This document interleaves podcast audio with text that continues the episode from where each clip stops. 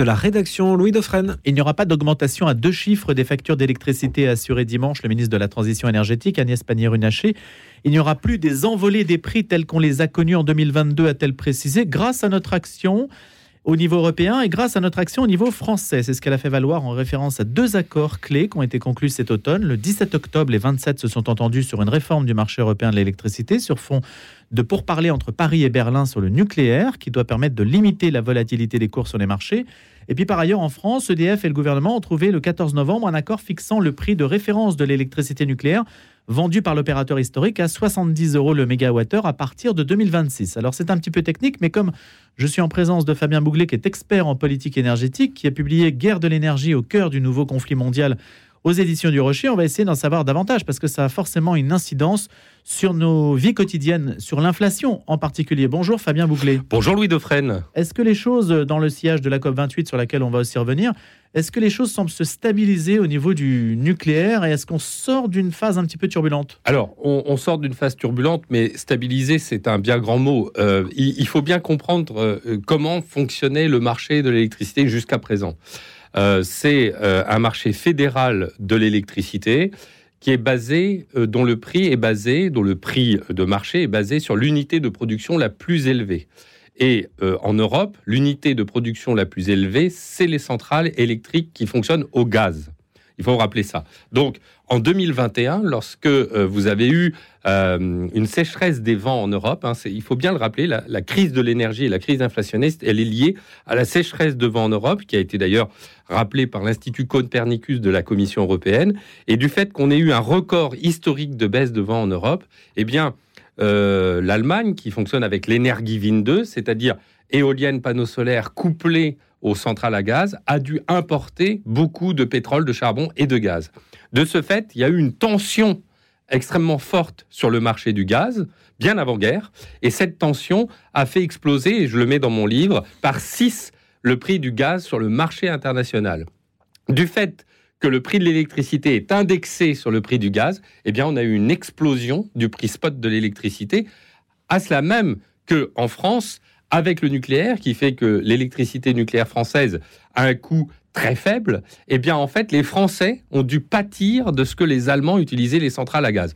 Pour être schématique, en réalité, l'explosion du prix de l'électricité des Français est due à la mutualisation du marché européen de l'électricité dont profite l'Allemagne qui, elle, a un coût d'électricité très cher du fait qu'elle utilise beaucoup de charbon et de gaz. De quoi raviver la guerre entre la France et l'Allemagne. Exactement, je le mentionne d'ailleurs dans mon livre Guerre de l'énergie et euh, nucléaire, les vérités cachées, qui est mon précédent livre euh, il y a, il y a deux ans, où j'explique que justement l'atout compétitif de la France dans le domaine nucléaire irrite absolument l'Allemagne, qui veut absolument, coûte que coûte, vendre son modèle 2, qui a été élaboré par Gerhard Schröder il y a 20 ans, éolienne panneaux solaires couplés au charbon puis au gaz, le gaz venant de Russie avec Vladimir Poutine, se retrouve en grande difficulté parce qu'avec la guerre en Ukraine, l'Allemagne ne peut plus bénéficier de ce gaz venant de, Russie, ce qui constitue un des moteurs de l'économie euh, allemande. Donc Et l'Allemagne, Ukraine favorise le nucléaire. En quelque sorte, le fait qu'il y ait cette euh, crise d'approvisionnement énergétique a rappelé qu'en fait, l'Europe était dans une grande difficulté puisque on a trois blocs internationaux. Les États-Unis, qui avec le développement du gaz de schiste liquéfié sont totalement indépendants énergétiquement depuis 2016 et peuvent vendre les surplus. La Russie, qui est totalement indépendant énergétiquement euh, depuis des années, et d'ailleurs Poutine en profite, et l'Europe au milieu, qui dépend de 55% de ses importations de ressources énergétiques. Ça veut dire quoi? Ça veut dire que l'Europe est en grande faiblesse, l'Europe doit trouver des solutions d'indépendance, et dans cette Europe en grande faiblesse, eh bien la France a un atout force. D'ailleurs, la France est le pays le moins indépendant énergétiquement, le moins dépendant, pardon, le moins dépendant énergétiquement, avec 45% d'importation d'énergie, là où l'Allemagne doit importer 65% de ses sources d'énergie, et euh, l'Italie et la Grèce 70%. Et donc, le nucléaire apparaît comme une solution évidente,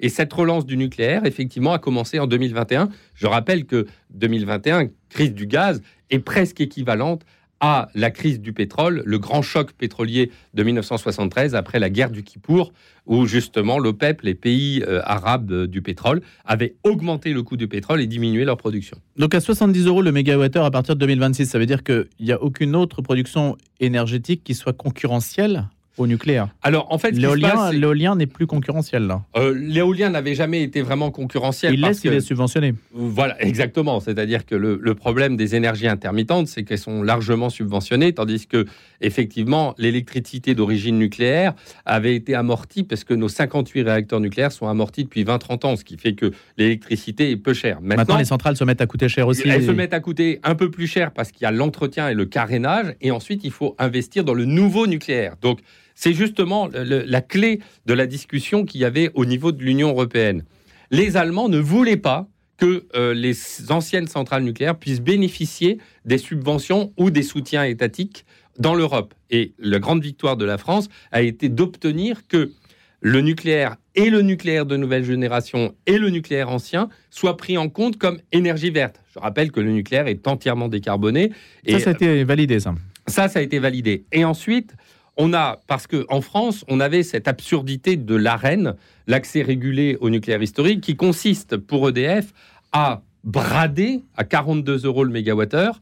Donc c'est un prix très très faible, hein, puisque le, coût de euh, l'électricité a été établi en moyenne à 70 euros le mégawattheure actuellement, à brader presque 30%, 25 à 30% de sa production électrique nucléaire à des courtiers en, en, électricité qui, eux, les revendent sur le marché aux particuliers ça donnait quelque chose d'incroyable où EDF n'avait plus les marges financières puisqu'elle était obligée de brader son électricité à des concurrents et elle ne pouvait pas financer son nouveau nucléaire. Donc, dans tout ça, si vous voulez, le marché a été corrigé et au niveau européen, par ce qu'on appelle euh, techniquement les contrats de différence, je ne vais pas rentrer trop dans le détail, la relance du nucléaire, en fait, la France a obtenu deux grandes victoires. Une modification des règles de fixation de, euh, du prix de l'électricité en Europe et un, comment dire, une reconnaissance du nucléaire comme assurant la souveraineté et la décarbonation électrique. On va dire ces deux points fondamentaux. Et ça, c'est une victoire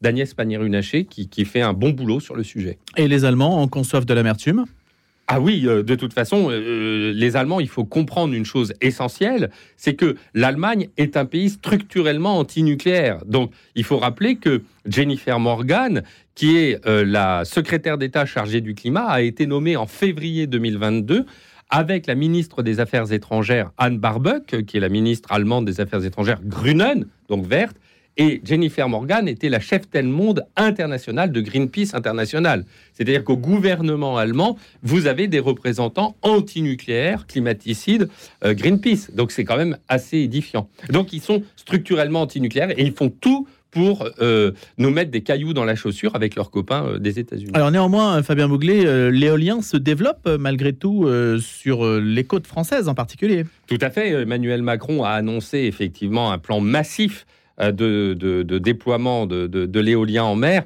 Après avoir constaté, lui-même l'avait dit à Pau il y a deux ans, euh, l'acceptabilité sur les éoliennes sur Terre euh, est en train de s'effondrer, les gens n'en veulent plus, et c'est vrai, il y a plus de 1800 associations qui luttent contre la pollution éolienne en France, et de la même manière, il y a une opposition massive au, au large des côtes françaises, parce que la première centrale éolienne en mer, c'est au large de la Baule Saint-Nazaire, euh, est un échec retentissant. Les, bah, parce que les riverains ont dit, mais on nous avait dit que ce serait une petite tête d'épingle, et en fait, ça, détruit complètement le paysage. Il y a un maire qui a dit, c'est un véritable mur de l'Atlantique d'éoliennes. Moi, j'avais proposé au Sénat euh, de mettre en place un amendement qui excluait toute installation d'éoliennes en mer dans une distance inférieure à 40 km des côtes. Cet amendement avait été accepté en commission euh, de, du Sénat et a été refusé euh, malheureusement par une volte-face des Républicains. Et, ça m'a attristé parce que maintenant les éoliennes en mer peuvent être mises à 20 km des côtes, ce qui est à peu près équivalent à ce qui est à Saint-Nazaire. À quelle distance faut-il qu'elle soit pour qu'on ne les voit pas? 40 km minimum. Et le coût est beaucoup plus élevé à 40 Alors, en fait, il y a un gros avantage. Il y a un léger coût supérieur de raccordement des éoliennes, mais vous gagnez en rentabilité. C'est-à-dire que plus vous êtes éloigné des côtes, plus la rentabilité de l'éolienne en mer est forte. Et je, d'ailleurs, en Grande-Bretagne, il y a eu un appel d'offres qui a été gagné à un prix très très très faible, à 80 km des côtes. Donc techniquement, c'est tout à fait possible. Et maintenant, on les met sur des flotteurs. Moi, personnellement, je suis totalement hostile aux éoliennes parce qu'elles sont intermittentes et elles déstabilisent le réseau. Rappelons que le réseau français euh, est euh, nucléaire et que le nucléaire est stable, tandis que les éoliennes sont intermittentes. Hein. C'est-à-dire que d'ailleurs sur mon compte Twitter, je mets une photo de la production et on voit que c'est haché et donc on est obligé de mettre du gaz. Donc euh, je dirais que l'éolienne n'est pas la solution pour la décarbonation. Même l'éolienne en mer. Même l'éolienne en mer, puisqu'elle est aussi intermittente. Le, chiffre de facteur de charge, c'est à la rentabilité des éoliennes en mer au niveau européen, c'est 36%. Elles ne produisent que 36% de leur capacité maximale de production. Donc on est obligé de compenser par du gaz. Et c'est d'ailleurs, Louis Dauphren, la raison pour laquelle les gaziers et les pétroliers se frottent les mains parce que, en fait, ça leur permet de vendre du gaz et encore plus de pétrole. Euh, Patrick Pouyanné, le patron de Total, l'a dit en commission d'enquête sur la souveraineté énergétique. Mais nous, euh, les éoliennes, c'est intermittent, on vend du gaz et du pétrole. D'ailleurs, Engie investit. Donc, le paradoxe, plus on développe les éoliennes, plus on, vend du gaz. en fait, hmm. et, en Allemagne, plus on vend des éoliennes, plus on vend du charbon, puisqu'en fait, l'intermittence des éoliennes est compensée par le charbon, puisque les Allemands ne peuvent pas euh, utiliser de gaz. Et d'ailleurs, il y a répondent les écologistes à ça, à cette ben, accusation ben, en fait. Ils répondent pas parce qu'il y a un, site que j'invite tous les auditeurs à aller voir qui s'appelle Electricity Map, qui donne la cartographie des émissions de gaz à effet de serre par pays, par source d'électricité. Et on constate que l'année dernière, bah, la France était à 48 grammes de CO2 par kilowattheure produit, record de nucléaire, record d'hydroélectricité et l'Allemagne était à 420 grammes, c'est-à-dire 8 fois plus que la France, avec son record d'éoliennes. C'est-à-dire qu'il faut bien comprendre que l'Allemagne, qui a le record d'éoliennes en Europe, utilise massivement du charbon et donc 8 fois à 10 fois plus polluant en termes d'émissions de gaz à effet de serre que la France, et en plus émet des particules fines avec ses centrales au charbon polluantes et mortelles. Donc, si vous voulez, euh, en termes d'exemple, on ne peut pas dire que l'Allemagne soit particulièrement vertueux. C'est là où moi je dénonce dans mes différents livres cette incroyable imposture de, l'énergie intermittente, parce qu'on peut y rajouter les panneaux solaires. Vous avez d'un côté des pays qui prônent l'éolien et les panneaux solaires couplés au gaz et au charbon, qui sont extrêmement polluants et qui se parent de vertu d'être les pays écologistes en reprochant aux pays nucléaires d'être euh, polluants alors que la France est un des pays les plus décarbonés et les moins pollués au monde pour son électricité. Vous voyez, et c'est ça qui est au cœur de la guerre de l'énergie. Donc en fait, Fabien Bouglet, on s'égare en été dans de faux débats qui ont une coloration en fait plus idéologique que pragmatique. Euh, plus idéologique et économique, parce que derrière le fait d'imposer à l'Europe, et ce matin j'étais dans le métro avec une publicité en disant on va mettre en place l'indépendance énergétique de, l'Europe, eh bien, en fait, vous avez deux grandes tensions qui sont très très fortes. C'est-à-dire que les États-Unis, qui nous vendent le gaz de schiste liquéfié, euh, puisqu'on ne peut plus utiliser le gaz russe, eh bien, font en sorte d'imposer un système avec leurs copains allemands d'éoliennes euh, intermittentes, parce que en, imposant, et cette publicité c'était les panneaux solaires, en imposant euh, plus d'intermittence, on déstabilise le réseau électrique européen, on oblige l'Europe à acheter du gaz et en menant cette politique-là, on, ralentit le développement du nucléaire européen. L'objectif, c'est que ça va permettre une augmentation du coût de l'énergie en Europe et assurer de ce fait la compétitivité des industries euh, américaines qui profitent d'un gaz et d'une électricité pas chère en profitant du gaz de schiste que eux, ils nous vendent six fois plus cher euh, à l'Europe. Vous voyez, c'est les terminaux de gaz de schiste, les terminaux de gaz de schiste en Europe, sur la côte occidentale, ont été construits. Il devait y avoir à peu près combien Six terminaux de gaz de schiste 5 6 oui, tout, à fait. Plutôt en France d'ailleurs. Total, ça et Total, ça, ça a été un bon choix de, de, Patrick Pouyanné d'acheter les terminaux euh, de gaz naturel liquéfié d'Engie, parce que ça nous place comme pays d'importation du gaz naturel liquéfié, mais on a euh, autre chose à faire, et c'est pour ça que je prône, moi, euh, par rapport à ce problème d'indépendance énergétique de l'Europe, un grand plan nucléaire européen qui est en fait la traduction du plan Mesmer, pour rappeler aux auditeurs ce qu'est le plan Mesmer. En 1973, quand il y a la guerre du Kippour, les pays de l'OPEP se vengent, ça fait exploser le coût du pétrole, les pays de l'OPEP utilisent le pétrole comme une arme, et de ce fait, Mesmer, Premier ministre, lance un plan de construction de 13 réacteurs nucléaires qui deviendront 58 réacteurs nucléaires.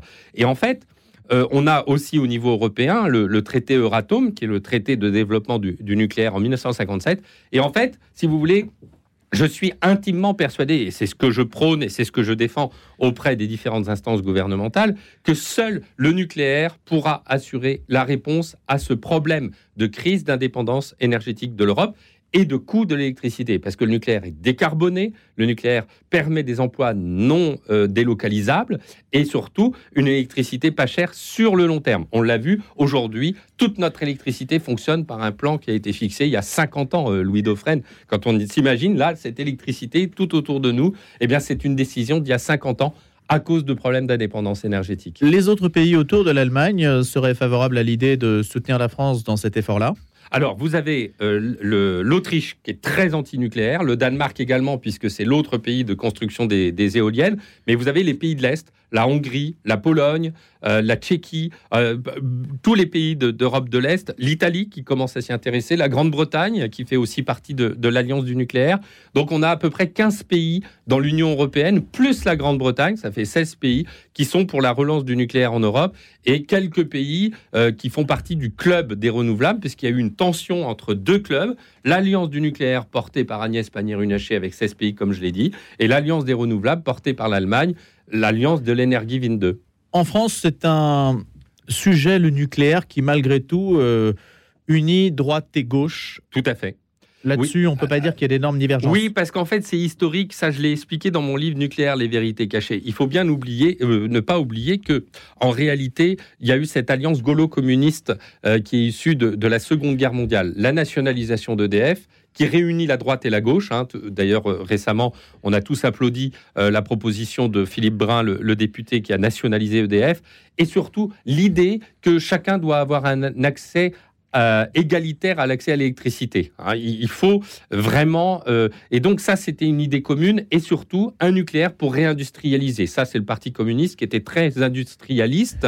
Donc, une égalité, l'industrie et donc le patronat et, les ouvriers sont tous assez favorables. C'est cette racine historique et ce qui fait que droite et gauche, sauf la, gauche ou l'extrême gauche euh, pro-allemande du type euh, la France insoumise, Europe Écologie Les Verts, qui sont pour l'énergie Wind 2. Mais est-ce que les écologistes sont divisés sur la question de la décarbonation que représente le nucléaire? Oui, tout à fait, et notamment euh, par leur représentant qui s'appelle Jean-Marc Jancovici, qui est un ingénieur polytechnicien, qui lui est très pro-nucléaire, et donc on voit cette tension dans l'extrême gauche euh, et la gauche, où il y a des pro-nucléaires et des anti-nucléaires, des pro-éoliens et des anti-éoliens. Et en fait, c'est cette fracture idéologique que l'on trouve en, Europe.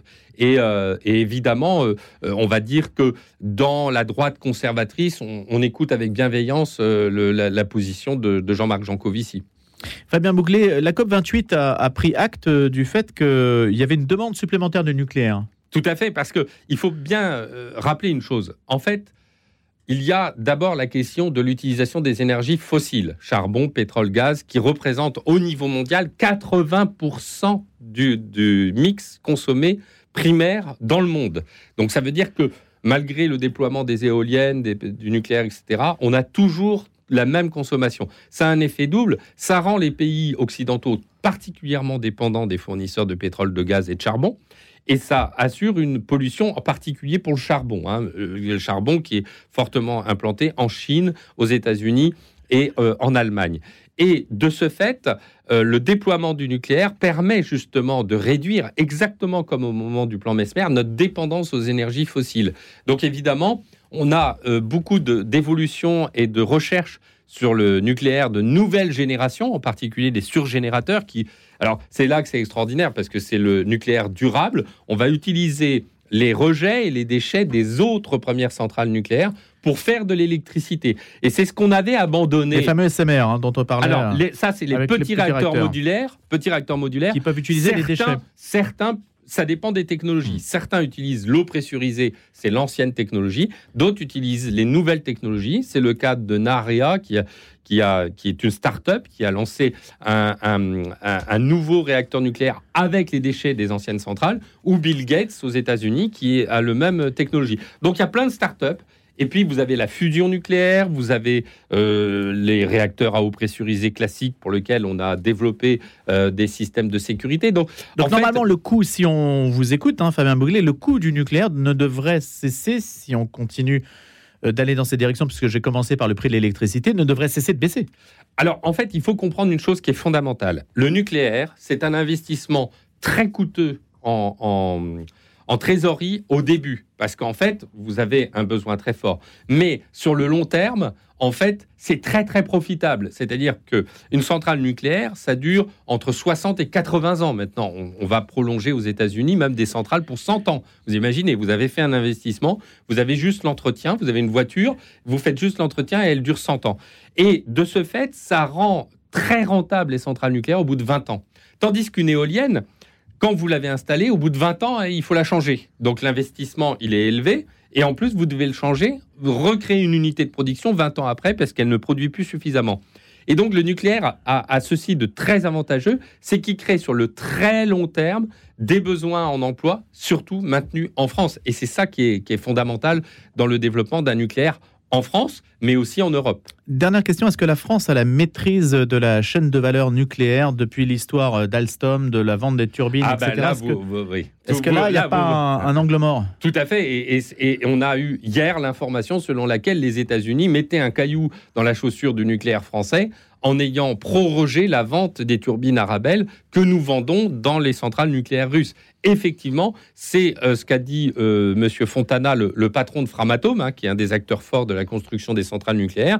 Il y a une vraie volonté de la filière nucléaire de créer une chaîne d'approvisionnement en matériaux mondiale, alternative et souveraine. Donc, euh, effectivement, c'est un sujet extrêmement fort, d'autant que les États-Unis comme la Russie avec Rosatom, États-Unis Westinghouse et France EDF, Framatome et Orano, eh bien, sont dans la guerre de l'énergie. Et le nucléaire est un des bras armés de cette guerre de l'énergie.